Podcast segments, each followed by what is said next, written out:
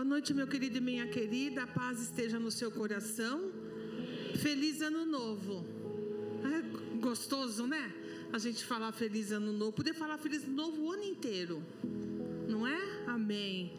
Nós estamos tão abençoados na presença de Deus e quando o pastor Caio disse se nós tínhamos se nós tínhamos consciência de que Deus nos tinha trazido até aqui, como é bom isso, né, gente? Como é bom a gente falar, não, eu vim mesmo pela mão de Deus. É Deus que tem me trazido, é Deus que tem me sustentado. Nós somos um povo muito abençoado. Que Deus nos dê olhos para que a gente possa enxergar quão grande bênção paira sobre nossa vida. Amém? Então, essa nuvenzinha negra que está sobre a sua cabeça, afasta ela. Sobre você está a bênção do Senhor o favor de Deus, a bondade dEle. É em você e em mim que Deus tem investido, que o Senhor tem dado palavra, que o Senhor tem ouvido oração, não é? Então, que bom, louvamos a Deus. E eu quero, por favor, uh, que você faça comigo uma breve oração para que a palavra de Deus seja colocada no nosso coração. A Bíblia não se entende apenas ou somente intelectualmente. Muitos conhecem a palavra de Deus, mas é muito diferente quando essa palavra é escondida no coração, não é? Ela está no coração. E eu acho que você gostaria que essa palavra viesse e ficasse no seu coração. Então eu quero que você ponha a mão no seu coração. Seu coração é peludo? Não? Que bom, o meu é um pouco. Vamos orar e colocar a nossa vida em Deus, Senhor. Nós já cantamos, nós já oramos, nós te louvamos com os nossos dízimos e ofertas. E agora nós queremos dizer a Ti que nós precisamos da Tua palavra no nosso coração nós colocamos a mão aqui no nosso peito para simbolizar, Senhor, que nós cremos que tu falas conosco. E nesta noite, em nome de Jesus, mais uma vez, Senhor, fala conosco. Que possamos voltar para nossa casa com algo concreto, algo real, algo pulsante dentro de nós. E isso só tu podes fazer. Por isso oramos e pedimos em nome de Jesus. Amém. Amém e amém. Amém. Meus queridos e minhas queridas, eu quero dizer a você que quando Jesus ele começa a se aproximar de alguém, quando Jesus chama alguém, quando Jesus vive em alguém, essa, o que acontece como resultado disso, dentre tantas coisas, uma é a alma desta pessoa, ela é dilatada, ela é alargada. A vontade do Senhor é que a gente tenha uma alma que caiba tudo aquilo que Ele quer colocar. A vontade de Deus é que nós possamos caminhar no propósito dele, sempre sendo acrescidos, sempre em desenvolvimento.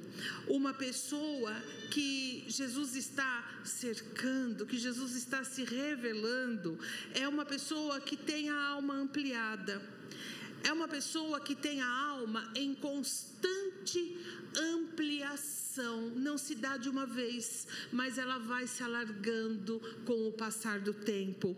E é dada a essa pessoa características que pertencem a Jesus. E eu quero que você me acompanhe nesse caminhar. Como é que a gente pode ter largueza de alma? Como é que a gente pode ter um espaço interno sempre propenso a crescer, a ser aumentado, para que tudo que o Senhor tem possa ser colocado em cada um de nós? E eu queria fazer a primeira pergunta da noite para você. Se você pudesse medir a sua alma em metros quadrados, quanto ela mede?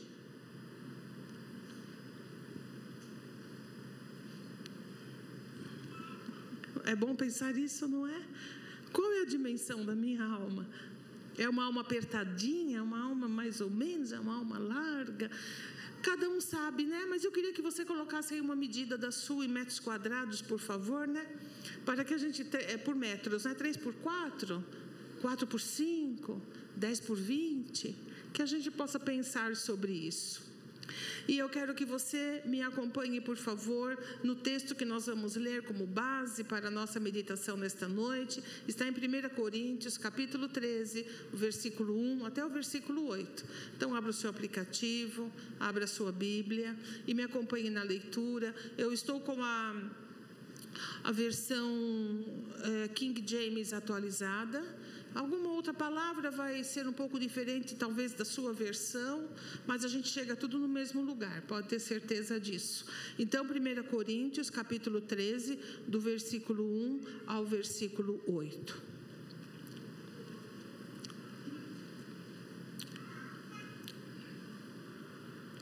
Então vamos ler a palavra do Senhor. O apóstolo Paulo está dizendo isso, e o que nós vamos começar a ler, depois dele ter explicado para os coríntios a regulação dos dons espirituais na igreja de Corinto, que os dons espirituais eram atuantes naquela igreja, mas era necessário haver uma certa medida de condução para que tudo que fosse feito fosse feito para edificação de toda a igreja. E eu quero abrir um parêntese aqui, esticar um pouquinho e dizer a vocês: hoje, não é? E sempre, há vertentes da igreja evangélica isso no mundo todo. Há uma vertente que diz assim: os dons espirituais, eles acompanharam os apóstolos e com a morte do último apóstolo, os dons cessaram, porque ao, ao entender deles não, há, não havia mais a necessidade da manifestação dos dons espirituais na igreja, uma vez que a igreja já tinha sido colocada, já estava, já tinha nascido e os dons era para aquela época apostólica. Outros dizem não. Os dons espirituais dentro da igreja cristã, é, os dons continuam atuando, o Espírito Santo continua dando dons e Jesus continua usando pessoas com dons espirituais para o benefício de toda a igreja. Então, só para sua informação, se você tem alguma dúvida, aonde é que nós estamos nisso? Nós estamos no segundo grupo. Nós cremos e sabemos que os dons espirituais continuam atuando para o bem de toda a igreja. Amém? Não, não para um bem individual, para alguém específico, mas segundo a palavra diz, para que todo o corpo bem ajustado ele possa crescer. Então é assim que nós cremos e, e não digo isso para você defender nenhuma bandeira, simplesmente para você se situar, amém? Para você saber como que nós entendemos as coisas. E aí o apóstolo Paulo explica e fala dos dons, de como eles são importantes, mas aí ele vai falar uma coisa que é mais importante que os dons espirituais. Então vamos lá? E agora passo a vos mostrar um caminho ainda muito mais excelente, que é o, muito mais excelente do que o caminho dos dons espirituais. Ainda que eu fale a línguas dos seres humanos e dos anjos, se não tiver amor, serei como o sino que ressoa ou como o prato que retine. Mesmo que eu possua o dom da profecia e conheça todos os mistérios e toda a ciência, e ainda que eu tenha uma fé capaz de mover montanhas, se eu não tiver amor, nada serei. Mesmo que eu aos necessitados tudo o que possuo, entregue o meu próprio corpo para ser queimado, se não tiver amor, todas essas ações não me trarão qualquer benefício real. O amor é paciente, o amor é bondoso, não inveja, não se vangloria, não é arrogante não se porta de maneira inconveniente, não age egoisticamente, não se enfurece facilmente, não guarda ressentimentos. O amor não se alegra com a injustiça, pois sua felicidade está na verdade. Tudo sofre, tudo crê, tudo espera, tudo suporta. O amor jamais morre. Todavia, as profecias deixarão de existir, as línguas cessarão, o conhecimento passará. Amém? E é essa é a conclusão que Paulo, pelo Espírito Santo, leva a igreja de Corinto. Deem valor aos dons espirituais, mas entendam que eles vão passar.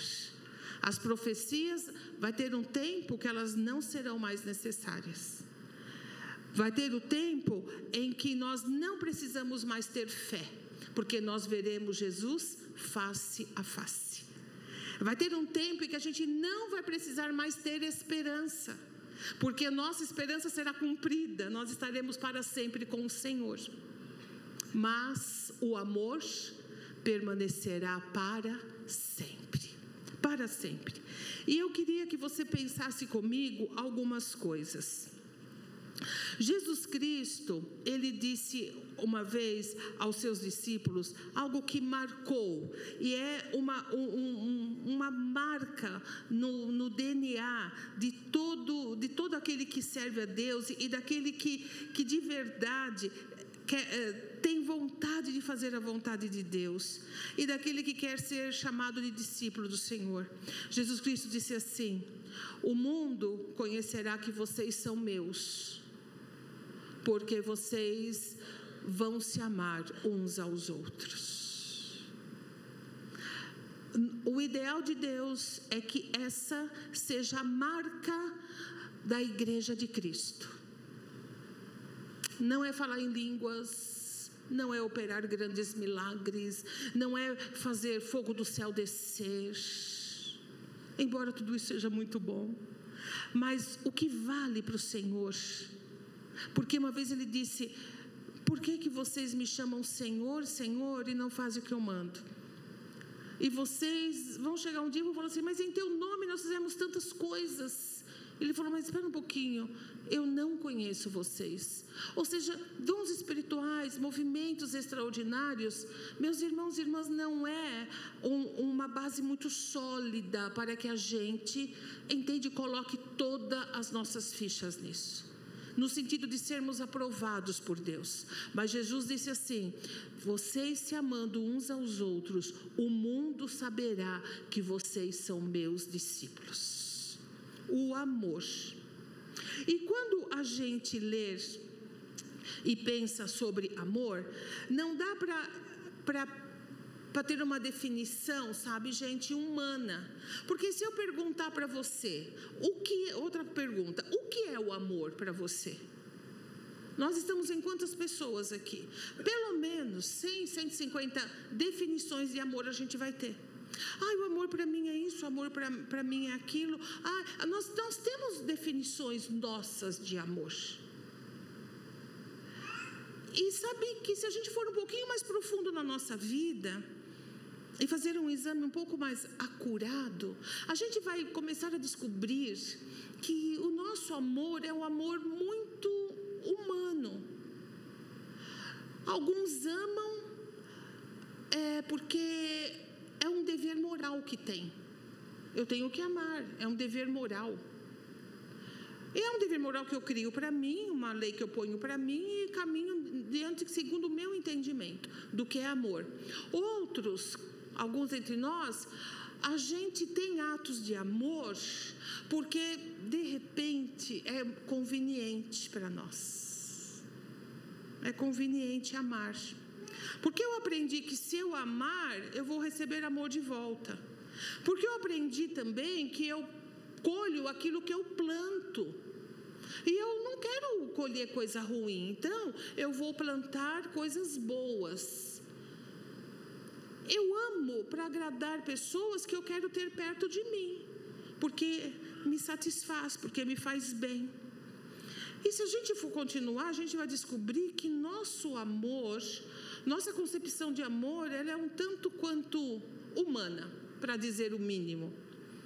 E como uma vez eu escutei o pastor Felipe dizendo no púlpito, ele disse assim: até os nossos melhores afetos podem ser distorcidos. Você concorda comigo? É difícil a gente se olhar no espelho, sabe? E a gente falar, meu Deus, e não é que é verdade, e não é que as coisas são assim. Mas, então não nos interessa nesta noite saber o que é o amor para mim, o que é para você. Nós estamos aqui para poder compreender um pouquinho o que é o amor segundo Deus. Amém? Que é o que interessa.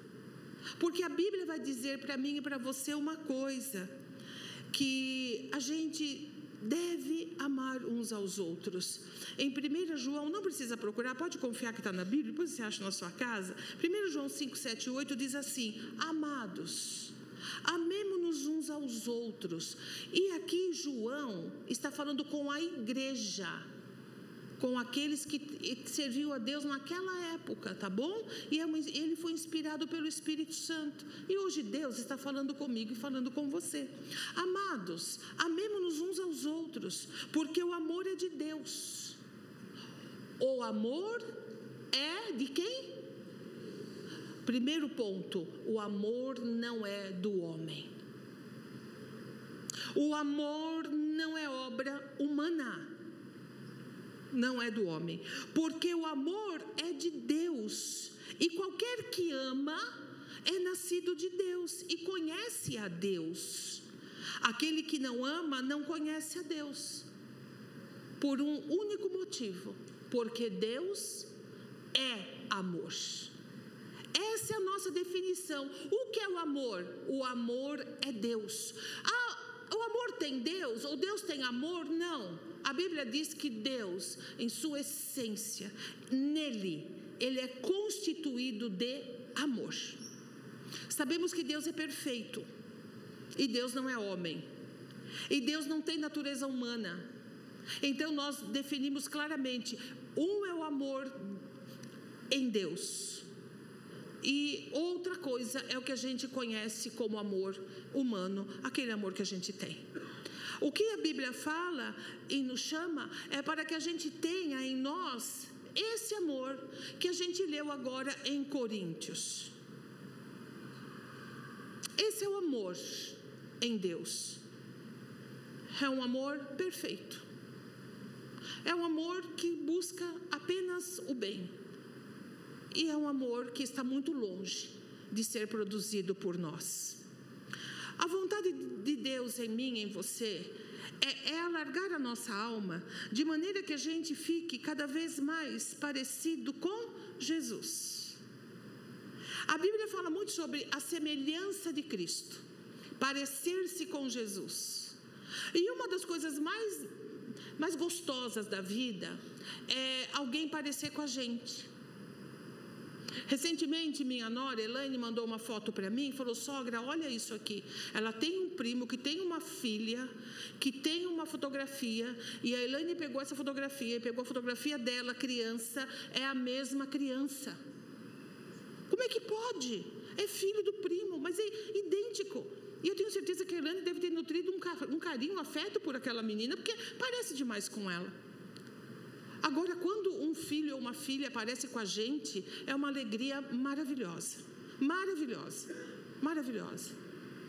Quando a gente começou a ter os nossos filhos, então Deus foi muito democrático conosco, né? Então o pastor Felipe tem muito da família do pai, né? Do pastor, bastante coisa. A altura é minha, óbvio, né? Mas, ah, né? Mas ah, ele tem muita coisa do pai dele. Mas ele tem uma coisa que é minha e ninguém tira, é meu filho marcado, tal, é a unha encravada. Idêntico. Tá ali para provar que é meu, né? Bom, depois veio o Guilherme, e o Guilherme nasceu também. Só que aí o Guilherme vem assim com os cílios do pai, mas ele vem com a minha cor, né? Aquela coisa boa, né? Nossa cor. E eu fiquei muito feliz. E a gente vai procurando os detalhes. Mas a unha encravada estava lá. E sabe quando o pastor Caio nasceu e quando a gente é mãe de dois já, né? E a gente já tinha na mente como seria o nosso terceiro, né? E eu esperava, então eu estava lá, eu esperava um bebê cabeludo, porque eles nascem com, nasceram com muito cabelo, sobrancelha muito marcada, cílios muito compridos, umas pestanona, que é da família do pai. E a gente já imaginava, grandes, compridos tal. E de repente eu estava lá, aí a, o médico é, me apresenta meu filho e coloca no, perto de mim no meu braço, assim, eu olho e eu olhei para onde eu estava e eu pensei, eu não fui sedada, eu fiquei consciente o tempo todo. E eu fiz isso, viu, gente? Não é piada. Eu olhei, só tinha uma porta e não tinha ninguém do meu lado, eu era a única paciente. Eu falei, então é meu, não foi trocado saiu de mim, é meu. Né? Porque era muito diferente, sabe? Não via as coisas, não, não, não tinha cabelo, não tinha cílios, não tinha nada, era outra, outra, era outra, era outra, outra fórmula, né? Outra composição. E o tempo foi passando e a diferença foi se acentuando, né? E aí eu ficava muito triste quando alguém chegava assim e falava assim: Nossa, ai que lindo, três meninos, ai, três anos. Ah, ah, e esse? Puxou para quem? Aquilo me ofendia. Não, é, é nosso, eu não vou explicar minha vida para ninguém. Eu sabia, sabia que ele era a cara da minha sogra e que do pescoço para baixo ele era meu pai. Mas eu sou mãe, né? Eu cuidava, eu conhecia. E unha encravada, óbvio. Porque todos os meus filhos e netos, todos têm unha encravada. É a, é a marca para fazer parte do testamento. Não tem unha encravada, não entra no meu testamento. E o tempo foi passando. Um dia nós estávamos na igreja e teve. Ele, era, ele tinha uns oito aninhos, mais ou menos, e ele estava correndo para lá e para cá e teve uma, uma coisa de. Era uma, uma era um trabalho com crianças e teve uma tarefa, isso aqui, e a tarefa era: o que você tem do seu pai? O que você tem da sua mãe? Com quem você se parece? E ele vem, tadinho, correndo: mãe, mãe, mãe, eu preciso falar. Mãe, com quem eu pareço? Aí eu olhei para a cara dele. Eu pareço com você, pareço com meu pai. Eu falei, ai, Caio, você parece com os vovôs. Vai, vai, vai brincar, vai, vai para outro canto, faz outra tarefa. Porque é frustrante a gente não falar, ai, você tem isso do seu pai, isso da sua mãe. E eu quero dizer para você nesta noite que a alegria de Deus é muito grande quando nós nos parecemos com Ele. Quando Ele pode olhar para mim, para você e dizer: Olha, é a minha unha encravada. Olha, é o meu jeito de ser. Olha, olha como puxa, olha como essa alma está sendo dilatada, olha como cada vez mais a semelhança está aparecendo. Olha, quanto mais o tempo passa, mais vai se parecendo com o Pai. A semelhança de Cristo. E a gente precisa entender isso que esta é a obra de Deus na minha vida e na sua vida, é nos fazer cada vez mais, com o passar do tempo, parecido com Deus, porque Deus tem prazer nisso, porque nós temos o DNA do Senhor, e esse DNA vai aparecer, e ele vem para vem à luz para glorificar o nome do Senhor e fazer também a gente ser feliz. E a gente saber que a gente tem pertencimento no Senhor. Amém? Amém. Bom, Vamos falar do amor. Então, se a gente tem que parecer com Jesus, a gente tem que amar como Jesus amou. Bem-vindo se você tem essa capacidade de amar como Jesus amou. Mas é interessante que a Bíblia fala sobre amor. A Bíblia vai definir Deus, o amor como Deus. Deus é amor. A Bíblia vai dizer assim: e sobre tudo isto, revestivos de amor, que é o vínculo da perfeição. Gente, aonde há o amor de Deus, ali está a perfeição. Está procurando perfeição? Procure indícios do amor de Deus.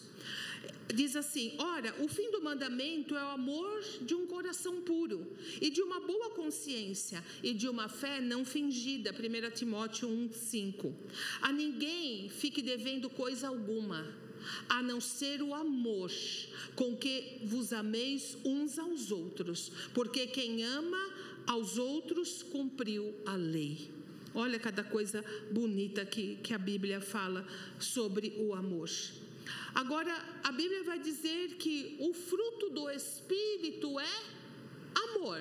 É o primeiro ingrediente do fruto do Espírito que está em Gálatas 5, 22 o fruto do Espírito, a manifestação de que o Espírito Santo está habitando na gente é amor. Mas a gente já entendeu que não é o amor humano. Não é esse amor. E Deus não pede que você ame com o amor dele. Sabe por quê? Porque não é seu, não é meu. Nós não nós não construímos esse amor. A gente não produz esse amor, esse amor verdadeiro. A Bíblia fala assim: o amor de Deus é derramado nos nossos corações pelo Espírito Santo. Ou seja, é uma obra de Deus na nossa vida. Colocar esse amor, só Ele pode colocar. E ele vai colocando, ele vai pondo, conforme o propósito dele na vida de cada um de nós. Uma vez, uma pessoa chegou para Jesus e perguntou assim: um advogado da lei. Ele queria submeter Jesus à prova e ele lhe indagou: Mestre, o que é preciso para se herdar a vida eterna? Olha só que pergunta. Ele era um mestre da lei, ele era um judeu que conhecia a, a, o Pentateuco, a lei de Moisés, conhecia os profetas e ele queria pegar Jesus no pulo, ele queria saber qual era de Jesus. E ele fala assim: o que é necessário, o que é preciso fazer para herdar a vida eterna? Ao que Jesus lhe propôs, o que está escrito na lei? Como você interpreta? Jesus jogou a bola para ele. E ele responde: Amarás o Senhor teu Deus de todo o teu coração, de toda a tua alma, de todas as tuas forças e com toda a tua capacidade intelectual. E amarás o teu próximo como a ti mesmo. Então Jesus lhe afirmou: Respondeste corretamente, faze isto e viverás. Ou seja, você quer ter a vida eterna? Jesus disse a ele: Ame a Deus de todo o seu coração, de toda a sua força, com todo o seu entendimento, com toda a sua capacidade intelectual. E ame o teu próximo como a ti mesmo. Essa é a receita de se praticar esse amor que o Espírito Santo derrama no coração da gente. Como é que a gente pode amar segundo Deus? E é nisso que a gente vai caminhar. Eu quero dar alguns passos práticos para que a gente possa entender um pouco isso. Permita-me ser muito simples, mas não é, simples, mas não, não superficial. A gente pode ser, ter simplicidade e falar com profundidade. Você acredita nisso? São, é simples, mas é muito significativo. A primeira coisa que eu queria que vocês concordassem comigo é que a gente pode definir como é que eu amo segundo Deus. Eu amo segundo Deus quando eu amo a Deus e quando eu desejo e faço o bem para o meu próximo. Fazer e desejar o bem. O amor não arde em ciúmes, o amor não se ensoberbece, o amor não se ressente, não se exaspera. O amor deseja o bem. Eu amo segundo Deus quando eu faço e quando eu desejo o bem para as pessoas. Amém? Dá para você caminhar comigo nisso? E Jesus dá para esse menino e para mim e para você nesta noite a indicação como é que se pratica isso. A primeira coisa, meu irmão, minha irmã, tenha como referência para amar você mesmo. Mas aí não o seu amor, não o meu amor, não a minha forma de entender o amor, não o amor que eu criei para ser praticado, mas na dica que Jesus dá, Tenha você como referência e faça para o seu próximo aquilo que você gostaria que o seu próximo fizesse para você. Como é que eu faço? Como é que eu haja assim? Simples assim. Eu gostaria que fizesse comigo, eu vou fazer com o próximo. Eu, eu penso bem a meu respeito, eu vou pensar o bem ao meu próximo tão simples, gente. Mas ao mesmo tempo é muito revolucionário na nossa vida. Faça para o outro, Jesus disse em outro lugar, aquilo que você deseja que as pessoas façam com você. Essa é uma métrica perfeita para a nossa vida. Portanto, tudo quanto quereis que as pessoas vos façam, assim fazei-o vós também a elas, pois esta é a lei e os profetas, ou seja, essa, esse é o cumprimento da palavra e da vontade de Deus. Depois Jesus pega esse rapaz para ele entender melhor, porque ele é como nós, a gente precisa entender melhor as coisas, e Jesus fala para ele uma parábola. E olha que incrível, é a, a parábola do bom samaritano, nosso amigo, bom samaritano. E Jesus explica para ele. Todo mundo conhece aqui essa parábola? A gente sabe bem. Um homem foi é, assaltado, espancado, deixado quase à morte. A aparência dele deveria ser de alguém que tenha morrido estava morrendo. Né? Talvez respirando, fazendo assim com a garganta, por alguma hemorragia, algum mal, estava ali. Passa duas pessoas, passa um levita e passa um sacerdote. Eles passam, mas eles não se dão nem ao trabalho de olhar se ele estava vivo. Talvez perceberam que estava vivo, falou: bom, mas não vai durar muito. O sacerdote e o levita, pela lei de Moisés, não podiam encostar em nenhum cadáver. Se eles encostassem em cadáver, eles eram considerados imundos. Eles teriam que passar por um processo de purificação.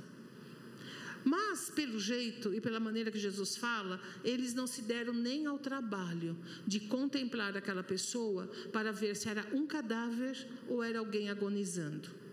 Foram embora, feliz e contente, sem nenhum drama, sem nenhum problema de consciência. Aí vem o samaritano, a gente conhece bem o samaritano, não conhece? O bom judeu tinha que amaldiçoar o samaritano pelo menos uma vez por dia. O samaritano renegado, apóstata, o ser humano de segunda classe, que não merece nem estar perto do, dos judeus, aquela coisa toda. E esse samaritano, por incrível que pareça, ele passa e ele olha. E a Bíblia põe uma palavra e diz assim: e se compadeceu dele. Ele se compadeceu, ele pegou, ele, ele cuidou, cuidou ali, fez os primeiros socorros, sabe? Fez o que pôde, depois pôs nas costas, pôs na cavalgadura, levou para uma estalagem, deixou lá, recomendou, enfim, a, a história a gente sabe. E Jesus pergunta para aquele moço e fala assim: quem foi o próximo desse, desse homem que estava ali? Aí falou: não, foi o samaritano. Foi então, meu querido. Então, minha querida, o samaritano foi o próximo daquele moribundo que foi visto por um sacerdote e por um levita.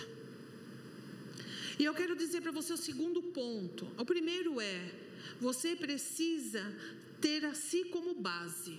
O que eu faço para mim, eu faço para o próximo. O segundo ponto: tenha compaixão.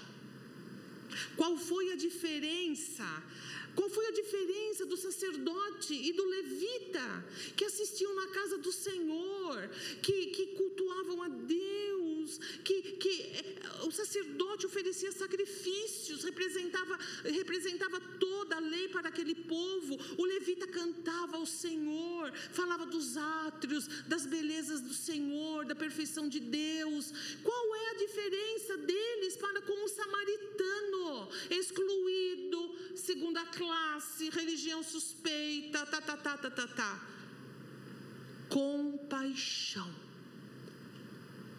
É a única diferença. Ele passa e ele vê ali alguém que corresponde a ele. É uma pessoa, é um ser humano. Está ali. Eu sou humano, eu sou uma pessoa. Compaixão ter misericórdia. A gente fala, Senhor, tenha misericórdia de mim. Sabe o que é misericórdia? É se compadecer das misérias de alguém. Quando você fala, tenha misericórdia, Senhor, está dizendo assim, Senhor, se compadeça das minhas misérias, se compadeça de mim. E o samaritano não teve isso, ele não olha para aquele e ele vê Algum tempo atrás eu comentei até com a irmã Meire que deu testemunho aqui com o Leandro, seu esposo, e eu acompanhei um pouquinho essa situação que ela vivenciou. E quando ela me contou e tudo, eu me lembrei de uma reportagem que eu li algum tempo atrás. Era uma pesquisa que dizia assim: por que que jovens infratores, né, assaltantes, por que, que eles não pensam duas vezes para tirar a vida de alguém? Alguns deles, né? Alguns não pensam duas vezes. E isso intrigou um grupo de pessoas, né? De especialistas de relações humanas, tal. Eles foram atrás. Você sabe qual é o grande motivo por que eles não ousam puxar o gatilho, matar com faca, ou seja lá o que for o outro? Eles responderam assim, nas, em, de formas diferentes, dizendo a mesma coisa. Vamos supor que eu seja um deles. A resposta foi assim: Eu sei que eu vou morrer logo. A minha vida não vale nada. Eu estou jurado de morte por A, jurado de morte por B, eu estou jurado de morte pelo Estado. Eu não valho nada. Se eu não valho nada, o outro também não vale. Eu vou morrer, minha vida não vale. E a outra vida também não vale. Você entende a profundidade disso? Dependendo de como eu me vejo, eu vejo o outro. Se minha vida não tem valor, a do outro não vai ter também. Por isso Jesus Cristo diz: faça para o outro o que você faria por si. Talvez esses que foram entrevistados e se enquadraram nessa resposta eles tinham a vida deles por nada. Não, não, não, não, se enxergavam, não tinha valor. Enfim, é um drama muito complexo para a gente se deter nele agora. Mas o samaritano não era assim. Ele olhou e ele se compadeceu. Então, o segundo passo: lute, lute para que seu coração nunca endureça. Lute para que no seu coração e no meu também haja espaço para esse amor de Deus. Por que lutar, pastora? Porque Jesus Cristo disse: por se multiplicar a iniquidade, o amor de muitos iria esfriar. Eu quero que muitas profecias de Deus se cumpram na minha vida, mas essa eu não quero. E acho que você também não quer. Nós não podemos ser também ingênuos. Jesus Cristo diz assim: sede prudentes como a serpente. Vivemos numa sociedade violenta, vivemos numa sociedade desigual, vivemos num país injusto. Que muitos têm, poucos têm muito e muitos não têm quase nada. Sabemos o que significa pagar o IPVA, né? Hum? Levanta a mão quem está com o coração sangrando. que Deus nos ajude. Hã? Sabemos o que é declarar o imposto de renda. E sabemos quando muitos que têm infinitamente mais do que nós não pagam imposto. Não pagam. E a gente paga. Esse é o nosso drama. Mas há outros dramas mais profundos, há abismos muito maiores. Então, tudo isso é um conjunto que só faz, entendeu? Aumentar a iniquidade. A, só faz, e junta com a dureza de coração e tantas coisas. Enfim, a gente vive nesse cenário, gente. A gente não pode ser ingênuo. Nós temos que ter prudência. Mas nós não podemos deixar que o nosso coração se endureça a tal ponto que não haja espaço para o amor de Deus ser derramado nele. Amém?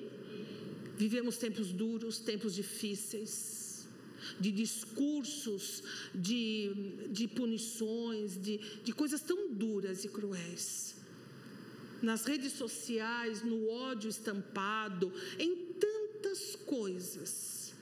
A gente precisa cuidar. Lembra disso o amor de Deus foi simbolizado na vida daquele anônimo samaritano que Jesus contou. As coisas de Deus são muito simples, mas elas são muito profundas. Amém? E por último, uh, eu queria dizer a você e a mim, uma vez que eu, me, que eu olho para o outro e falo, ele, ele é como eu, eu vou fazer para ele o que eu gostaria que fizesse para mim. Eu olho para o outro e me compadeço, porque eu sou humana, eu posso entender o que ele pensa, o que ele está passando. E por último, eu posso ser um canal desse amor de Deus quando eu tenho uma decisão tomada na minha vida, quando eu digo assim: Senhor, aquele velho ditado que a gente escuta, se eu não puder ajudar, eu não vou prejudicar. Não prejudique as pessoas. Não seja eu ou você o tropeço. Sabe como é? O atraso. Não seja eu ou você apunhalada pelas costas. Não seja eu ou você a língua difamadora, a língua julgadora. A, a, a, sabe, que não seja eu e não seja você. Que se a gente não puder fazer nada, que a gente ao menos, ao menos, abençoe aquela pessoa. Que a gente não mate ninguém moralmente, que a gente não calunie, que a gente não suspeite mal, que a gente não levante falso testemunho, que a gente não se junte àqueles que fazem estas coisas. E que a gente não silencie, meus irmãos e minhas irmãs. Se há uma coisa que eu acredito que Deus quer ter, é crente que se levante e diga: comigo não. Mas a gente é do mesmo lugar. Gente... Não, mas esse lugar não.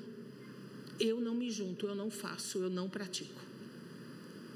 Ai, mas eu vou deixar o fulano triste. Bom, a gente tem que escolher: ou a gente agrada a homens, ou a gente agrada a Deus. Nós temos que ter uma posição tomada na nossa vida. A gente não pode matar, a, a, sabe, a imagem de alguém para uma outra pessoa. Pelo prazer de dizer eu não gosto dela, então também eu não vou deixar ninguém gostar. Entende o que eu estou querendo dizer?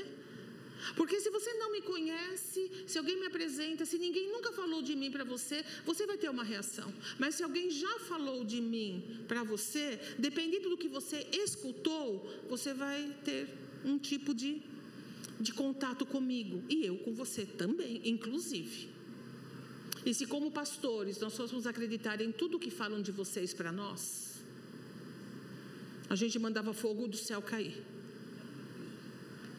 E eu espero, com muita humildade, mas muita esperança no meu coração, que você sempre dê uma segunda chance quando você ouvir alguma coisa a nosso respeito. Eu espero mesmo, porque desse lado você tem essa segunda chance e sempre terá. E é por isso que a Bíblia diz: não leve nenhum tipo de denúncia de, uma, de um líder de igreja, de um líder, sem você ter testemunha, sem você dizer eu falo e comprovo, para que a gente não caia nesse grande erro. Quando você toma uma decisão também de não fazer mal ao corpo de ninguém, eu não vou fazer, eu não vou fazer. Eu não vou pegar uma arma e andar com ela. Me desculpe entrar nesse assunto. Mais uma vez o pastor Joel falou aqui, achei muito certo. A arma é feita para quê, gente? Não é para matar? Se você dirige, que meu marido fala muito isso para mim, meus filhos falam, pelo amor de Deus, você não sabe com quem você está lidando, não é assim que a gente está? Porque nós sabemos que hoje qualquer pessoa pode descer do carro, pegar um revólver e atirar em você porque você esbarrou no carro, porque você fechou o carro. Nós temos que ter uma consciência. O que é que a gente quer para a nossa vida, para a nossa existência? Porque cabeça quente todo mundo tem, você concorda? Se a gente tem, a gente é sujeito a ter uma cabeça quente de vez em quando, e a gente tem algo ali prontinho para a gente usar, quem se garante? Essa é a questão. Quem é que se garante nisso? Então a gente precisa pensar nisso, em não causar dano físico. Olha, gente, não usar as pessoas como se elas fossem objetos para o nosso próprio prazer.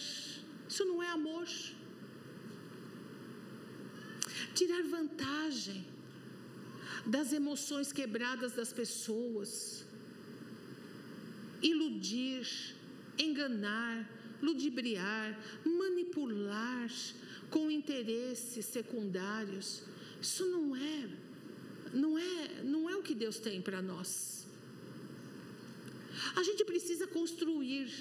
A gente pode humildemente construir com palavras. A gente pode dar a nossa contribuição pequena, é ínfima, é um trabalho de formiguinha, mas é assim que Jesus ensinou. É cada um como pode, com aquilo que tem. E se nós temos esse amor disponível em nós, nós podemos oferecer esse amor dentro da nossa casa. Nós temos que, sabe, ter boas palavras. Nós temos que contribuir para o bem, nós, nós temos que ter boas respostas, nós temos que ter bons ouvidos, nós temos que ser pessoas amáveis, meus irmãos, porque é em casa que tudo começa e é lá que a gente se revela. Olha, quando eu perguntei o tamanho da sua alma, se analise, não é o outro, é você, sou eu, como é que eu sou na minha casa. Se perguntarem para o meu marido, ele vai dizer: é a pessoa mais doce não é, querido, que existe na face da terra. Entendeu? Se perguntarem, ah, eu vou falar, ah, é a pessoa mais alegre e feliz, de manhã acorda cantando, não tem mau humor. É Ele que me conhece e eu que o conheço, assim como na sua vida. Agora, Ele não precisa me medir, eu posso me medir porque eu tenho, como você tem a mente de Jesus. A gente pode. Que tipo de pessoa eu sou no convívio íntimo, sabe? Onde, como é que eu posso deixar esse amor de Deus usar a minha vida? Quando eu desejo de todo o meu coração fazer para o outro aquilo que eu gostaria que o outro fizesse para mim.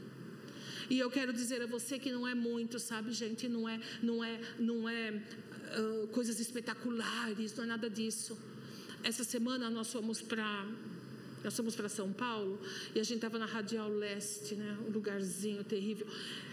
E tão apertado e tal, aquele trânsito tal. O pastor estava dirigindo, eu estava do lado dele, nem eu nem ele, nós não vimos o abençoado motoqueiro. Que Deus abençoe todos vocês que são motoqueiros.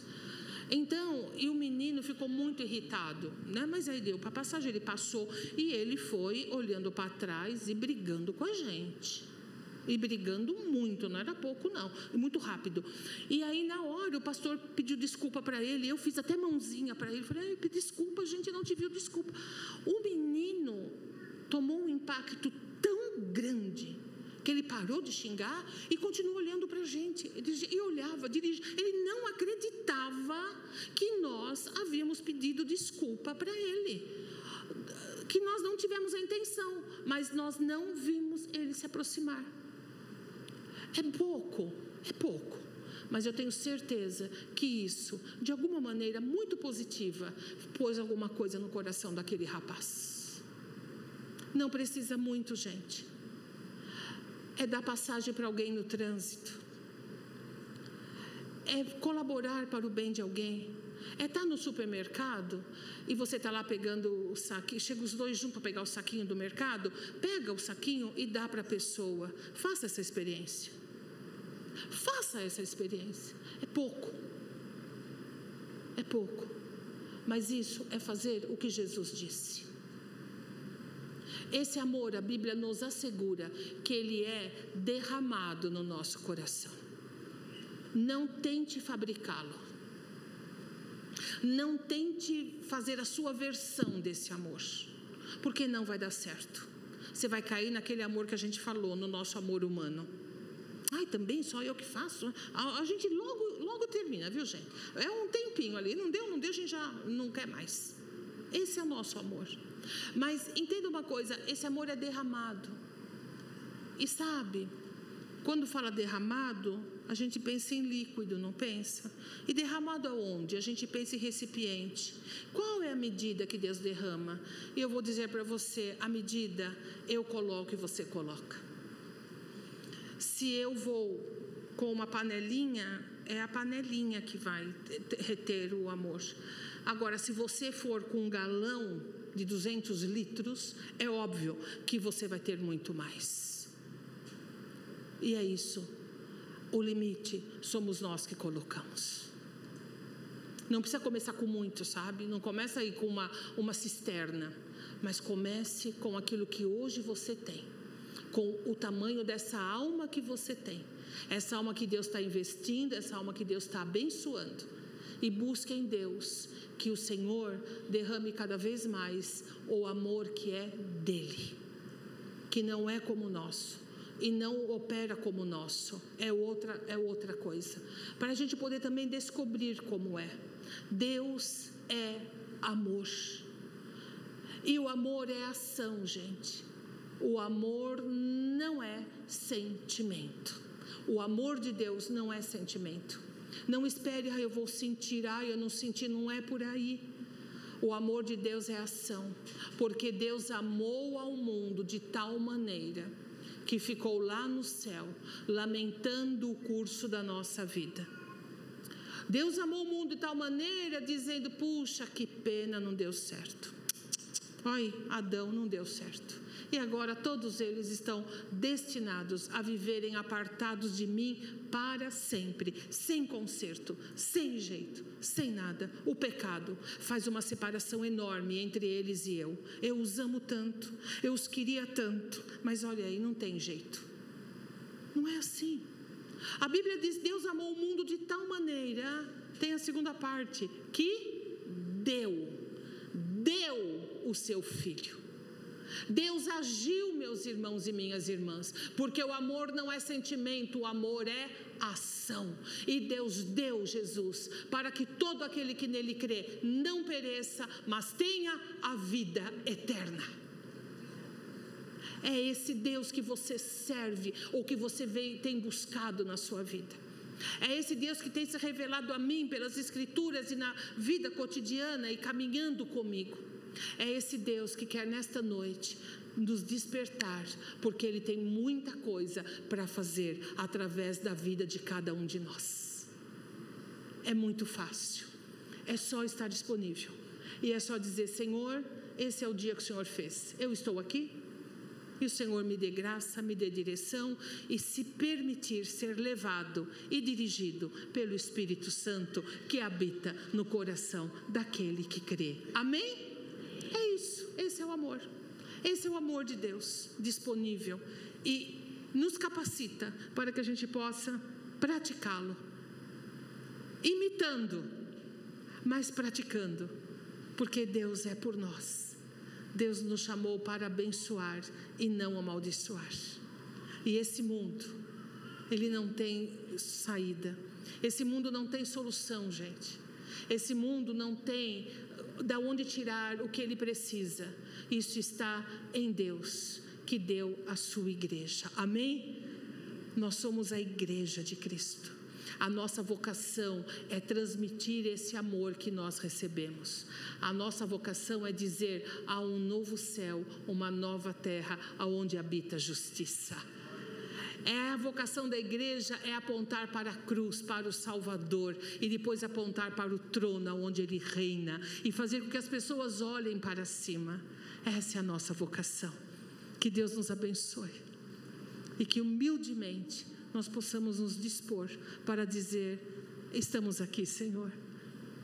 Deixa a gente parecer contigo e permita a Deus que essa semana ainda alguém chegue para você e fale assim: hum, mas essa sua unha encravada, eu acho que eu sei de quem é. Que alguém chegue para você e fale assim: hum, esse seu jeito de ser e falar, você é meio diferente. Por um acaso você tem alguma religião? Entende? Que as pessoas cheguem em suas casas e falem assim: sabe, tem uma pessoa que trabalha comigo, estuda comigo, encontrei no mercado, encontrei na rua. Sabe de uma coisa? É uma pessoa tão diferente que eu acho até que ela deve ser assim, tipo evangélico, esse pessoal aí. Sabe o que é isso? É as pessoas dizendo assim: eu percebi em você traços de Deus. Eu percebi que você tem algo que não é comum aos homens. Eu percebi que você tem alguma coisa que é do Senhor. E sabe, Jesus vai ficar muito feliz Ele vai falar: é meu filho, é minha filha, olha como parece comigo. Como a gente gosta que as pessoas pareçam com a gente aqui também. Que Deus nos abençoe nisso. Que o Senhor te dê uma semana de graça, de bênção, de proteção, de muito, assim, de muita paz, mas que você não tire os olhos das pessoas que cruzam o seu caminho, das pessoas que habitam com você, das pessoas que fazem parte da sua vida, porque o Senhor quer amar através de cada um de nós. Amém? Vamos ficar de pé em nome de Jesus? Amém.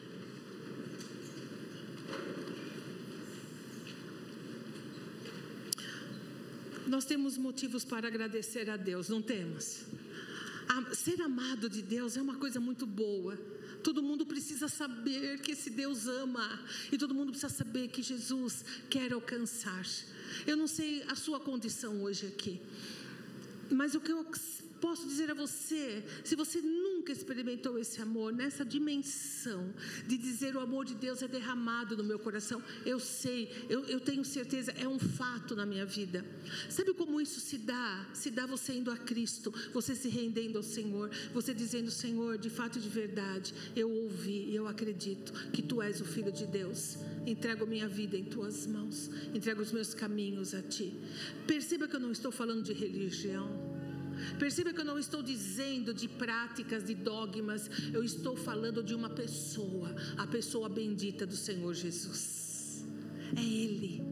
É Ele que, que nos atrai, é Ele que toca os nossos corações. Talvez nesta noite seja a sua noite de você dizer: Senhor, eu me rendo a Ti, eu rendo minha vida, eu entrego o que eu sou nas Tuas mãos. Eu quero esse Teu amor. Talvez você está aqui e você fala, hum, mas a minha alma está tão pequena. Mas eu estou até com vergonha, não é possível. Entenda uma coisa. A palavra de Deus ela vem para exortar, para edificar, para animar, para dizer: olha, é isso, você tem uma vocação maior do que essa. Se entregue mais a Deus, busque mais o Senhor, pense mais sobre Jesus, sobre as coisas dele e alarga o teu coração, porque Deus está pronto para derramar um amor grande na nossa vida. Amém? Vamos orar? Vamos colocar a mão. Agora o nosso coração nem peludo mais está. Agora nós temos um coração leve, um coração pronto. E vamos orar. E vamos fazer o quê? Entregar esse coração a Deus. Porque não tem o que fazer. A gente entrega e a gente espera que o Senhor faça a parte dele. Amém? Mas tudo que temos é isso, é o nosso coração. Querido Deus e Pai, em nome de Jesus, o teu filho amado, que naquela cruz deu sua vida e a morte não o pôde deter, porque ele foi perfeito e que agora é ressurreto e está sentado à tua destra. E pelo poder do teu Espírito Santo que habita na nossa vida, cada um de nós aqui nesta noite entrega mais uma vez para alguns, outros talvez pela primeira vez, entregamos o nosso coração a ti. Nós não temos nada, Senhor. Nós não temos o que dar, nós não temos o que oferecer, mas nós temos um coração que o Senhor nos deu. Nós temos uma alma, nós temos um, um, um ser interior e que de fato nós somos. E é isso que nós entregamos em tuas mãos e pedimos que, Senhor, continua a derramar esse teu amor e juntamente com Ele nos dê entendimento, para que a gente possa compreender o papel que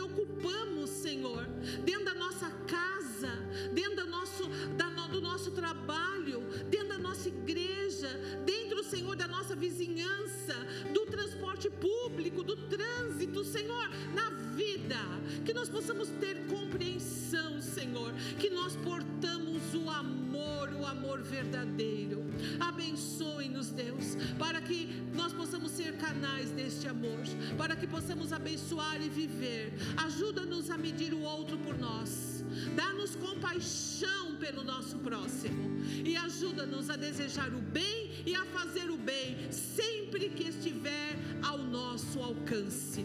Porque nós queremos com isso glorificar o teu nome. Nós queremos com isso que outras pessoas saibam que o Senhor as ama, que o Senhor tem um propósito na vida delas, assim como o Senhor tem na nossa. Muito obrigado por esta noite. Obrigado por cada um de nós que o Senhor trouxe aqui, pela vida que cultuou o teu nome comigo, pelas orações que eu recebi. Obrigado por tudo, Senhor, em nome de Jesus Cristo. Amém e amém. Amém e amém. Louvado seja Deus.